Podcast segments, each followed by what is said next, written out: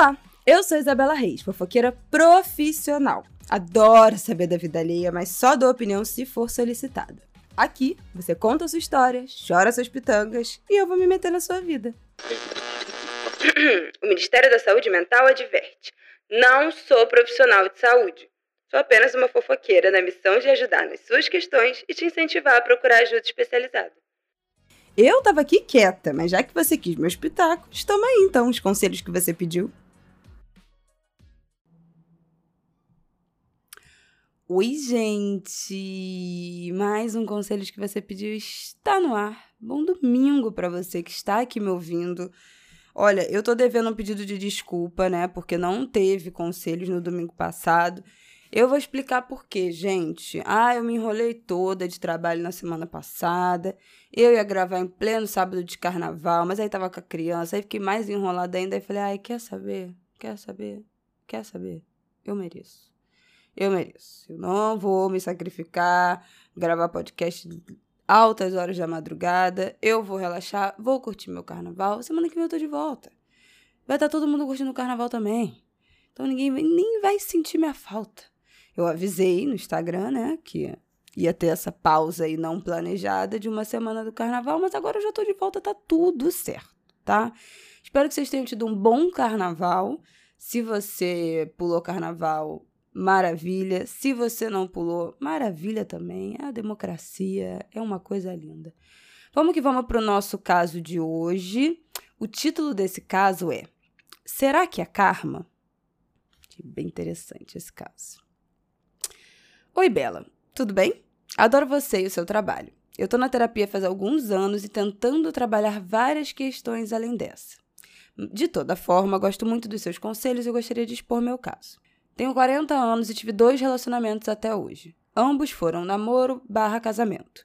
O primeiro durou 10 anos e o segundo durou 9 anos e meio. O primeiro foi um relacionamento abusivo, que nem tinha esse nome na época. E quando descobri uma traição pela terceira vez, decidi dar um basta. A sensação de ser trocada após dar tudo de mim financeiramente, psicologicamente e emocionalmente acabou comigo. E eu acabei vazia. Alguns meses após terminar, conheci o meu último relacionamento na empresa em que trabalhava. Nos aproximamos, começamos a namorar e casamos. Tenho uma autoestima super baixa por conta dos abusos do primeiro relacionamento e entrei com tudo no segundo, que demonstrou ser o contrário, sempre amoroso e cuidadoso. Eu estava vazia e ele me preencheu. Logo, dei tudo de mim novamente, psicologicamente, emocionalmente e financeiramente. No entanto, após nove anos e meio do absoluto nada, ele disse que não aguentava mais e em 20 dias deixou tudo para trás. Mesmo com nossa vida em um país novo. Nos mudamos há cinco anos do Brasil. Uma filha de quase quatro anos e todos os sonhos que até então eu achei que fossem nossos. Desconfiei que havia outra pessoa, mas ele negou veementemente. E, inclusive, disse que tudo o que eu fiz foi desconfiar dele todo o tempo. Bom, eu estava certa. Descobri que ele saiu de casa para morar com alguém que conheceu no trabalho. Foi desonesto e acabou com o resto de autoestima que um dia eu tentei conquistar. Ser trocada pela segunda vez por alguém a quem tanto me dediquei é uma ferida que não para de me machucar. Questiono se deixei de ser interessante, se engordei, fiquei feia, se estou velha, porque tem pouco cabelo e mais várias questões. Uma coisa fica martelando na minha cabeça. Quando nos conhecemos, ele morava com outra pessoa e ficamos juntos quando ele ainda estava com ela. Não parei para pensar muito nisso na época, mas agora isso tem me atormentado. Você acredita que é karma? As pessoas mudam? Eu tô condenada a ser trocada todas as vezes? Ele só fez exatamente o que fez com a ex? Olha, Gente, eu não acho que é karma, tá? para começo de conversa. Pra gente já tirar essa hipótese da frente, eu não acho que é karma. Eu acho que é uma repetição de um comportamento. Hum, tal, talvez esse seja o verdadeiro karma, o karma da vida real. Seja a gente repetir os mesmos padrões, o mesmo comportamento e depois ficar, nossa, será que é karma? Acho que o karma é a gente tá fazendo tudo igual, né? De novo tem algumas coisas que me chamaram a atenção nesse caso, assim. Antes de falar o que eu vou falar, vamos lá, pausa. A gente tá falando aqui de dois relacionamentos, um que você identifica que era um relacionamento abusivo, né? Que você foi traída três vezes, além de ser um relacionamento abusivo. Era um cara filho da puta, né? A gente parte desse princípio. E o seu segundo relacionamento era um cara amoroso e cuidadoso, mas que também te traiu, que também te enganou. Então ele também agiu errado, né? Dito isso, né? Dito isso, que eram dois caras que traíram você, traíram o relacionamento, traíram o combinado, traíram a confiança. Então, é, não houve fidelidade, não houve lealdade, esse combinado foi quebrado, não houve parceria, não houve diálogo. Então, o que, que eu quero tratar nesse, olhar nessa história, né? Não, eu não quero olhar para o comportamento dos caras, né? Porque eram dois caras completamente diferentes que agiram completamente diferente no início e ao longo do relacionamento os dois relacionamentos acabaram numa traição do cara. Então, quais foram as coisas em comum? Terminou com uma traição do cara e você diz que o seu comportamento foi igual nos dois relacionamentos. Que você deu tudo de você, que você se dedicou absurdamente, que você mergulhou nesses relacionamentos de cabeça. Então eu quero olhar para essa repetição, porque os caras eram diferentes e o desfecho foi igual. O que, que, que é que está acontecendo? Você fala do seu primeiro relacionamento e fala que a sensação de ser trocada após dar tudo de mim, financeiramente, psicologicamente, emocionalmente, acabou comigo. E aí, quando você fala do seu segundo relacionamento, que você entrou de cabeça, eu estava vazia, ele me preencheu. Logo, dei tudo de mim novamente. Psicologicamente, emocionalmente e financeiramente. E aí, depois, no final, você fala ser trocada pela segunda vez por alguém a quem tanto me dediquei. E aí eu não acho que o seu karma é você, nossa, então toda relação eu vou dar tudo de mim e aí ela está fadada ao fracasso? Claro que não, né? Mas eu acho que talvez essa forma que você descreve de mergulhar no relacionamento, dar tudo de você no relacionamento, financeiramente, psicologicamente, emocionalmente, se dedicar tanto ao outro nesse sentido, para mim, esse tipo de, de entrega em que você se anula, né? Porque eu entendo isso. Que você se anulou completamente para viver orbitando o seu marido e imagino que, que a sua filha, né? Orbitando essa família. Eu não sei se você trabalhava fora nesse período ou se você trabalhava em casa, enfim, eu não consegui entender isso. Se, se toda a sua vida era focada nesse núcleo familiar ou se você também tinha um emprego fora é, desse núcleo familiar. Mas independente disso, né? É, você descreve que você deu tudo de você para ficar orbitando essas relações. E eu acho que isso é a receita do fracasso de uma relação, de uma construção de uma família. É, a gente já falou aqui no, no Conselhos várias vezes, né? Sobre a importância da gente ter os nossos momentos, da gente alimentar outras relações para além do nosso relacionamento amoroso, para a gente alimentar a própria alma, para a gente alimentar o relacionamento, mas não do ponto de vista. O que, que eu acho desse alimentar o relacionamento, cuidar do relacionamento, fazer a manutenção do relacionamento, como eu já disse aqui? Não é do ponto de vista de você estar tá ali servindo o outro, entregando tudo de você para o outro. Né? É uma entrega psicológica, você está ali a serviço o tempo inteiro você é a sustentação psicológica dessa família, você se entrega emocionalmente, você se sobrecarrega, você doa tudo de você, você não tira tempo nenhum para você, você tem uma filha pequena, né? Então você também é, tem uma questão de ter uma criança pequena que é muito mais difícil a gente se dedicar a si mesmo, de alimentar nossos hobbies, de nutrir outros interesses, de é, alimentar nosso lazer, de alimentar nossa autoestima, né? E quando eu acho que quando a gente vai abandonando esse esse cuidado com a relação e com a gente mesma, de não só nutrir o outro, porque a minha sensação que dá com o que você escreveu é que você não estava nutrindo o seu relacionamento e a sua família. E talvez nem o seu marido, tá? E eu acho que nenhum dos dois. Mas eu tô falando aqui de você. Porque dele eu não sei. O lado dele eu não sei você também não falou. Quando você fala eu dei tudo de mim, a sensação é que você deu tudo de mim para estar disponível o tempo inteiro e servindo é, as demandas do seu marido.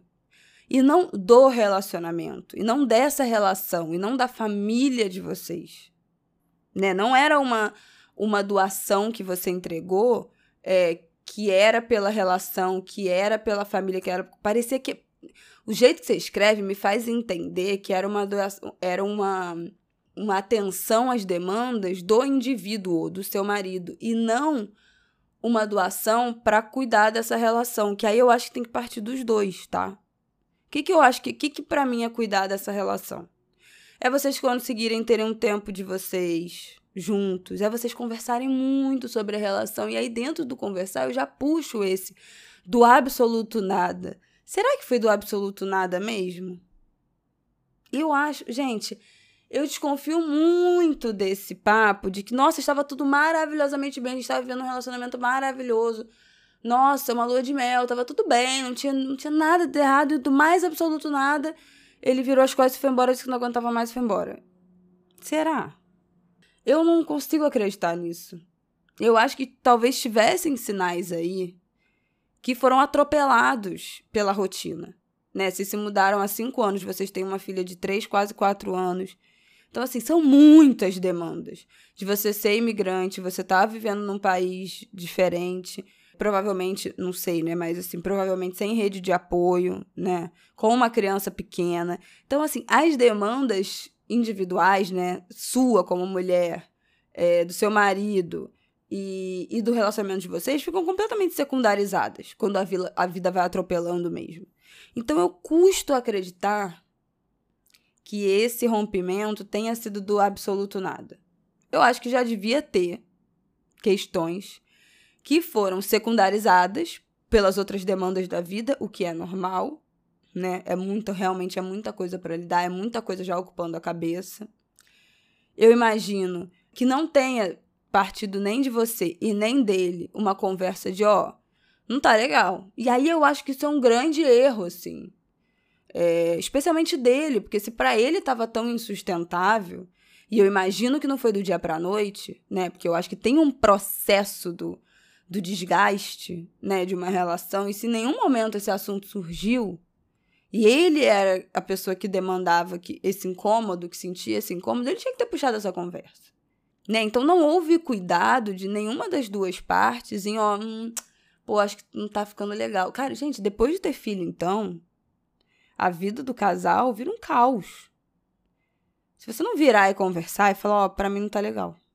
Eu queria sair mais com você, eu queria... Sei você entendeu? Tipo assim, qualquer coisa. E eu não gosto, não... a gente não tá quase se conversando, a gente não tá quase se encontrando. Eu não sei qual é a demanda de cada casal, mas se tinha alguma coisa incomodando, ela não foi comunicada. Então, eu desconfio muito desse, dessa versão que foi do nada. Faz um resgate aí na sua mente e vê se na semana anterior a ele virar e falar que não aguentava mais, tava tudo certo entre vocês. Vocês estavam rindo em casa, saindo juntos, fazendo programas maravilhosos, conversando, trocando ideia, com senso de humor, com, com diálogo. Isso estava acontecendo? Tava um clima ameno na sua casa? Eu acho muito difícil, tá? E aí, o que eu falo de que para mim esse mergulho, né, esse dar tudo de você, psicologicamente, emocionalmente, financeiramente numa relação, é a receita do fracasso, que é, se você vira, se você passa a orbitar 100% uma pessoa e não cuidar de absolutamente nada em relação a você, não alimentar você com as coisas que te dão prazer, com as coisas que você gostaria de fazer, com as coisas que são seu sonho, com as coisas que te dão tesão na vida, e aí, seja porque você está orbitando outra pessoa, seja porque você está orbitando 100% mergulhada no seu trabalho, num trabalho que não te faz feliz, seja porque você está orbitando 200% o seu filho, porque você não tem jeitos de é, dividir essa carga, qualquer coisa que, que faça a gente ficar extremamente focada em uma coisa e parar de alimentar a nós mesmas de alguma forma, de qualquer forma, faz da gente uma pessoa como você falou, com uma autoestima baixa, extremamente desinteressante, triste, desanimada. E aí, quando eu digo isso, eu não tô falando que, nossa, então você se tornou uma pessoa desinteressante, aí o seu marido tá certo em te largar e te trair. Não. O seu marido devia ter chegado, devia ter falado: Ó, oh, Fulana, acho que não tá legal. Tô, tô achando você diferente. Tô sentindo que você não tá. Não tá bem. Né? Você tá muito focada em mim, na nossa família. Eu acho que você tinha que fazer alguma coisa para você, né? Depois que o nosso filho nasceu, você não fez nada para você. Eu acho que o papel de uma relação, gente, é um dar um puxãozinho no outro, sabe? Se vocês são parceiros, se vocês são companheiros, é um, ó, acho que você não tá legal. Acho que esse comportamento que você tá tendo com você não tá bom, não tá te fazendo bem. Eu tô vendo você triste, eu tô vendo você estressado. Eu tô vendo que você não tá se cuidando.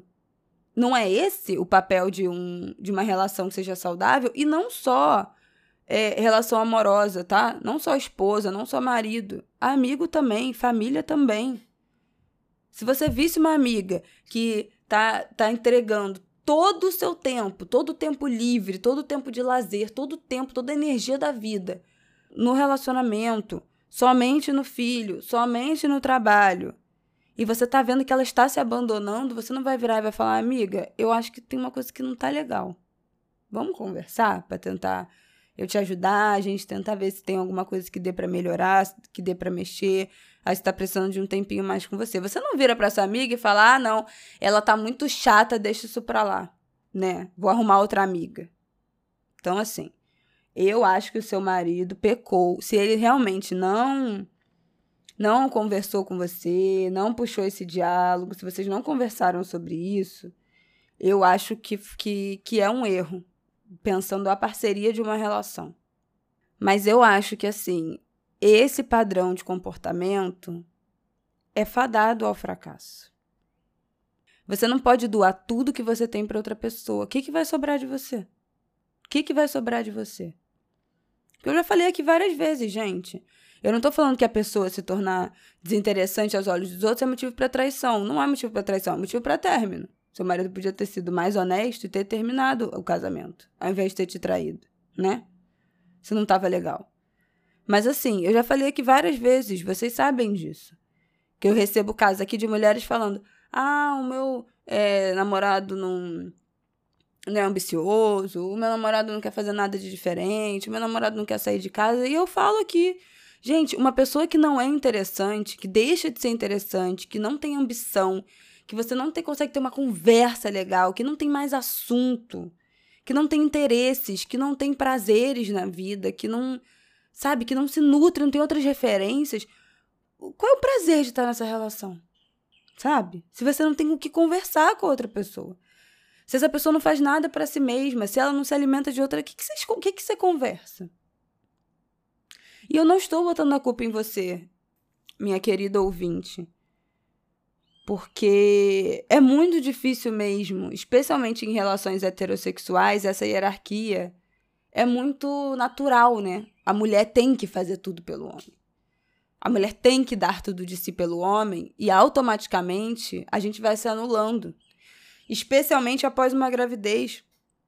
Na verdade, eu não sei se você ficou grávida, mas especialmente após um filho, um filho pequeno o natural, o que a sociedade espera da gente, o que a gente espera da gente é que a gente se anule.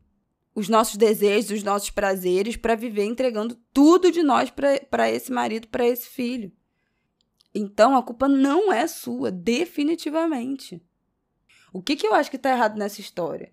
Você ter mergulhado e entregado tudo que você tinha para outras pessoas e não ter sobrado nada para você. Esse, eu acho que esse é o seu karma, se você quer usar essa nomenclatura. O karma é esse, se você entrar em outra relação e seguir esse mesmo comportamento, eu acho que a chance de dar errado é enorme. E aí não tô falando de dar errado no sentido de, ah, não, ele vai terminar comigo, vai me trair de novo, mas você ser infeliz, não ser um casamento feliz, não ser uma relação feliz, entendeu? Porque se a sua única fonte de felicidade é o seu marido, é o seu filho, né? É isso. Não tem, se você não tem mais nenhuma outra fonte de tesão, alegria e prazer na vida, o, seu, o papel do seu marido e do seu filho não é prover essa sua felicidade, essa sua alegria e alimentar a sua, o, seu, o seu prazer, o seu desejo, a sua empolgação com a vida. Não é. E o seu papel não deveria ser esse para eles também. Se você acha que é o seu papel prover psicologicamente, emocionalmente, financeiramente para o seu marido, com tudo que você tem é, para oferecer, esse papel não é seu. Não deveria ser seu. Então, eu acho que tem uma mágoa de você ter sido trocada por alguém a quem você tanto se dedicou e que você não deveria ter se dedicado com essa intensidade, dessa forma. E eu não tô falando que a gente não tem que se dedicar nos relacionamentos, a gente tem que se dedicar aos relacionamentos e não às pessoas. Né? Eu não acho que eu me dedico ao meu marido. Eu acho que eu me dedico para minha relação dar certo, sabe? Para eu estar tá bem, para eu estar tá fazendo minhas coisas, para eu estar tá feliz, para eu estar tá realizada, para eu é, encontrar minhas amigas, isso melhorar meu humor, para eu saber quais são os meus limites, para eu alimentar a minha relação, tá bem, tá presente, para ter uma boa relação com a minha família. Eu não me dedico ao meu marido. Dá para notar uma diferença? Eu não sei se dá para notar uma diferença. Mas enfim, eu não acho que você tá condenada a ser trocada todas as vezes.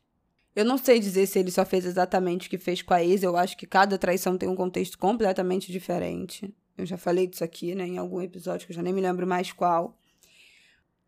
Então, assim, eu acho que é, teve uma sacanagem, sabe? De faltar, de, faltou transparência, faltou conversa do seu marido com você, se essa infelicidade estava partindo dele.